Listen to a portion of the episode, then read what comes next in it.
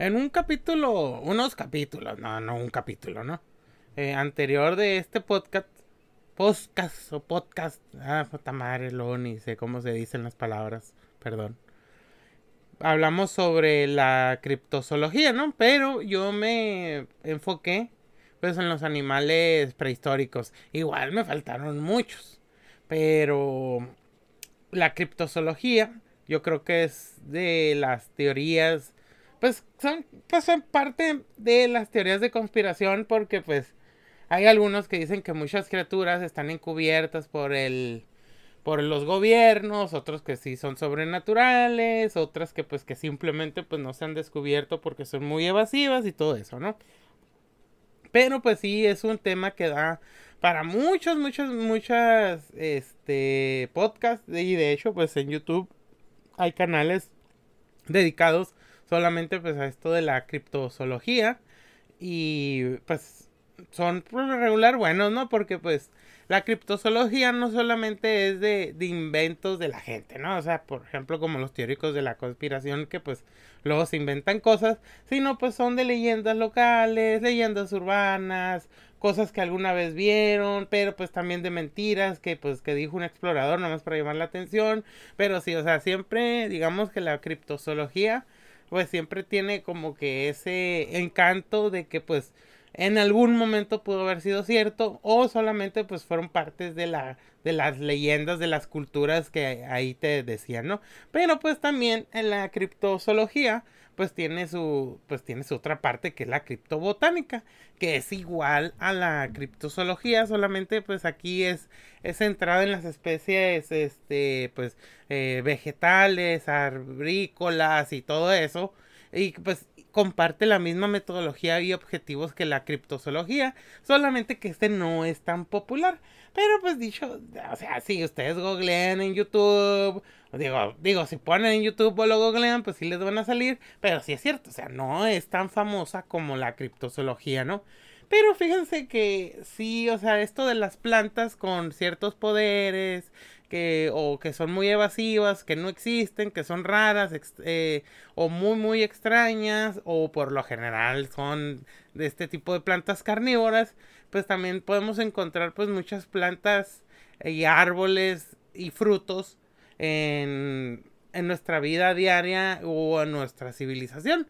Eh, o también en mitos y leyendas. Por ejemplo, pues en la Biblia, pues está el árbol del conocimiento, la manzana prohibida, el arbusto en llamas, en los nórdicos, pues en Yggdrasil, pues aquí mismo, aquí en México, en el centro y sur del país, pues el mismo maíz, cuántas cosas no se habla pues del, del maíz, todo eso, ¿no? O sea, sí es como que está relegada en la eh, de la criptozoología porque no es tan popular, pero sí ha tenido pues un impacto eh, pues en la historia pues del, del, mundo pues ciertas plantas y ciertos árboles no pues es solamente por mencionar algunos digamos de los más este populares.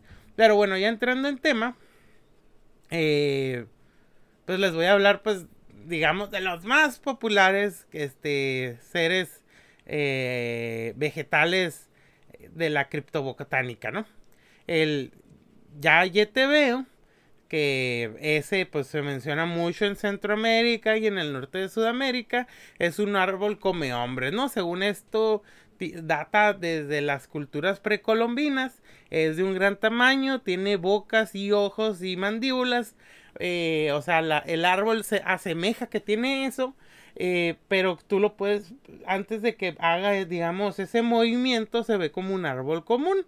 Y según esto, pues es un árbol, pues les digo, es un árbol come hombres y que pues te va a digerir así como eh, digiere una planta eh, carnívora pues a los insectos, ¿no? El otro es el árbol carnívoro de Malgache, que este ya es de Madagascar y Seychelles las leyendas de Madagascar hablan que en los bosques de su país habita un árbol de gran tamaño, de boca gigante y de ramas que funcionan como cabellos, con los cuales atrapaba a los nativos y los devoraba. Eh, según eh, siempre, pues está muy arraigado en los en, en las leyendas de, de, Madagascar y en las leyendas de una tribu que se llaman los malgaches, están en sus cuentos también y pues que es, de hecho genera un gran respeto este tipo de cuentos y leyendas que hasta el punto del día de hoy los cultivadores de vainilla del país juran y persisten que estos árboles siguen en las zonas remotas de la, de la isla, ¿no? Eh, otro eh, es el, la planta de boravacas de la India. Según esto, los indios hay, un, hay una planta que devora ratones y otros mamíferos. Es de pequeño tamaño y tiene antenas para detectar la presa y luego eh, comerla. Pero dicen que es tan voraz que le llaman el tigre de los árboles. Y esta fue exhibida supuestamente en Londres en 1928 por un botánico británico, ¿no? La flor de la muerte de Indonesia, descrita como de gran tamaño, olor nauseabundo, desproporcionada y sobre todo peligrosa, atrae a sus víctimas con un lindo color brillante para luego devorarlos. Eh, en todo lo demás es una descripción otra vez del, del árbol de Malgache. Según eh, de, pues del árbol de Malgache, pues de, de esta, de esta del, del árbol carnívoro de Malgache, Madagascar y Seychelles, ¿no? Es como que una repetición de esto, excepto de que pues tiene este color y pues este olor nauseabundo, ¿no? Según la flor de la muerte indonesia, eh, se vive en Borneo y que pues eh, solamente habitan en el interior de la selva de esta isla, ¿no? Eh, hay otro, hay una leyenda en torno a, a un garoe, que es un árbol que según esto le sirvió a los a las personas originarias, originarias de la isla de Hierro, que es la isla occidental de las más occidental de las Islas Canarias. Eh, es el pueblo Bimbache, que están emparentados con los bereberes del norte de, África. Y según esto, pues los, los, nativos decían que ellos tenían, pues, podían aguantar muchos asedios porque tenían acceso a, a pues, a agua potable y pues a comida gracias al mágico árbol que de Garoe, ¿no? Según esto, pues este árbol era pues un árbol gigantesco arraigado en las alturas de la montaña a mil metros de, de altura para para estas personas, del pueblo Bimbache, era pues una divinidad y lo llamaban este Garoe, ¿no? Eh, según esto, pues el árbol era tan, tan, tan grande que pues podía almacenar muchísima agua y por eso pues el pueblo bimbache no tenía la necesidad pues de, ah, de, de, salir por tanta agua, ¿no? Eh, de hecho pues los, estos, los conquistadores españoles pues al final de cuentas eh, conquistaron pues parte de las Islas Canarias, pero pues eh, de hecho pues es muy sabido que pues los habitantes de las Islas Canarias siempre se resistieron mucho al dominio pues español, ¿no? Y pues una de sus leyendas, digamos, es gracias a este árbol mágico de Garoe que pues les dio pues mucha agua y, comida para resistir pues a los invasores españoles, ¿no? Eh, según esto pues el, el árbol el árbol que este de Garoe sí existe pero no existe de estas de este tamaño y esta proporción. De, de hecho, ya en 1525 ya se mencionaba sobre esta leyenda y también es citado por el historiador Fray Bartolomé de las, de las Casas, ¿no? Em, pues sí, sí es, digamos, eh, pues importante para esta, para estas Islas Canarias, en especial la isla del Hierro y pues así nos encontramos pues otros otros otras plantas, otros árboles que pues que tienen poderes casi casi mágicos, ¿no? Y pues hablando de poderes casi casi mágicos, en la India se cree que hay un árbol que se llama Kalpavriksha. Es el árbol que cumple todos los deseos, ¿no? De, hecho, pues este lo saqué de una página que habla pues de, de mitología eh, hindú y de y pues según esto Cuentan que un hombre fatigado, tras una larga caminata, se, sentó a descansar a la sombra de un árbol, pero este viajero, sin saberlo, se había refugiado bajo el árbol que cumple todos los deseos, que es el Kalpalbrishka, ¿no? Sintió sed y deseó tener a su disposición una jarra de agua fresca. De repente ante sus ojos se presentó el objeto deseado. Una vez saciada su sed pensó que bien me vendría una mullida cama. Dicho y hecho, de la nada se materializó un cómodo lecho. El hombre, cuyo asombro iba en aumento, se dijo, ahora, ¿por qué para que todo sea perfecto, solo faltaría que viniera mi mujer. Y así ocurrió, la esposa del caminante apareció en el lugar. El viajero, sabiéndose en un apartado, apartado lugar y en las cercanías de la selva, temió que de que las espesuras surgiera un hambriento tigre y lo atacara. Sin embargo, en el corazón humano, los deseos y los temores están demasiado cercas. Un tigre saltó sobre el hombre y lo devoró. Bueno, ni modo, ¿no? Pues para andar deseando cosas y pensando, ¿no? El Duñac. El Duñac está citado en muchas leyendas de las tribus filipinas e indochinas. Según esto, posee un follaje muy tupido y un tronco oscuro con tonalidades rojizas. Aparentemente es un árbol más de la selva, hasta que un animal humano pasa bajo su sombra. Entonces, desde las alturas surgen unos poderosos arcillos espinosos que capturan a la presa y la alzan hasta las ramas superiores, donde es aplastada y devorada. Algunos criptobotánicos opinan que esta planta es una variedad arbórea y gigante de la planta carnívora drosera, capaz de ampliar su menú desde insectos hasta arañas y pequeños mamíferos y ranas, nunca personas. Otros piensan que las historias de los nativos describen los ataques de las serpientes pitón que acechan a sus presas ocultas en las ramas del follaje bajo el cual transitan animales y personas. Ahora vamos a hablar del Umdel Levi, crece en Sudáfrica, en las tierras de los Sueles, Zulúes, digo. Henry Callaway en 1870 eh, eh, fue un expedicionario botánico y transcribe testimonios de los nativos en su libro The Religious System of Amazulu, donde recoge la descripción de la especie y el reverendo Parker afirma haberle visto en persona publicando el descubrimiento en la prestigiosa revista Nature número 2 del año 1882. La planta se presenta en dos variedades, una del tamaño de un arbusto y otra de porte arbóreo, con dos capas de corteza, una exterior muerta y otra interior en crecimiento, semejante a un álamo temblón de hojas quebradizas y brillantes de las ramas cuelgan largos pendúculos frutos negros y rojos. Eh, según esto, a las aproximadades de este árbol están repletos de esqueletos de animales y algunos de personas. La planta libera algún tipo de gas que abate a los que se aproximan con la intención de fertilizar el suelo donde se desarrolla. Las que usan la madera para hacer fuego sufren serios envenenamientos. Luego también pues está el árbol serpiente. En 1892, el doctor Andrew Wilson publicaba un informe en el periódico Illustrated London News, que según el cual un botánico conocido como Mr. Dunstan había encontrado una nueva especie en los pantanos en torno al lago Nicaragua.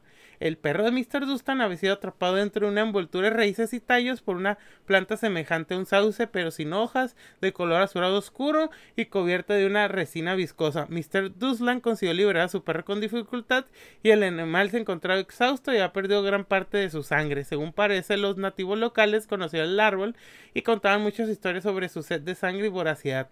En un informe posterior, el Dr. Wilson informó sobre un árbol similar que se encontraba en la Sierra Madre México y que se alimentaba de pájaros, ¿no?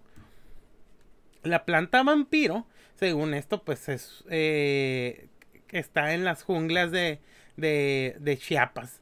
Eh, según esto lo reportó un expedicionario francés llamado Byron de Proroc y pues lo miró de primera mano y lo describe como una planta enorme que pues que, usa, usa sus, sus ramas que tienen pues que tienen pues pinchos y con eso puede puede matar pues a los a los seres que se, se, se acerquen y con esos pinchos puede sacarles la sangre y así pues eh, alimentarse no según esto pues eh, los lugareños le dijeron al al expedicionario francés, pues que por lo general se alimenta pues de aves, pero que si tú te acercas mucho, también te va a tratar de, de, de pues de atrapar y pues de succionarte la, la sangre, ¿no? El kumaga es, es otra planta carnívora eh, de, eh, que se ha reportado que proviene de Madagascar. Es uno de los varios árboles asesinos que se reportan pues en la, en la isla.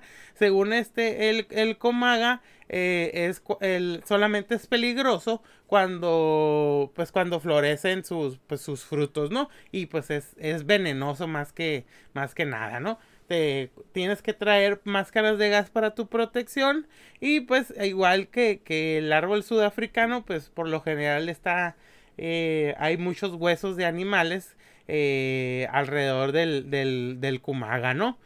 Eh, también pues se han, encontrado pues em, muchos huesos de, de, humanos pues que se, se, acercaron mucho pues al, al, al Kumaga y pues mm, les digamos que solamente pues los nativos pues saben cuándo florece y cuándo no y pues que también pues lo usaban a veces como trampa para sus enemigos que no sabían o para los invasores, ¿no?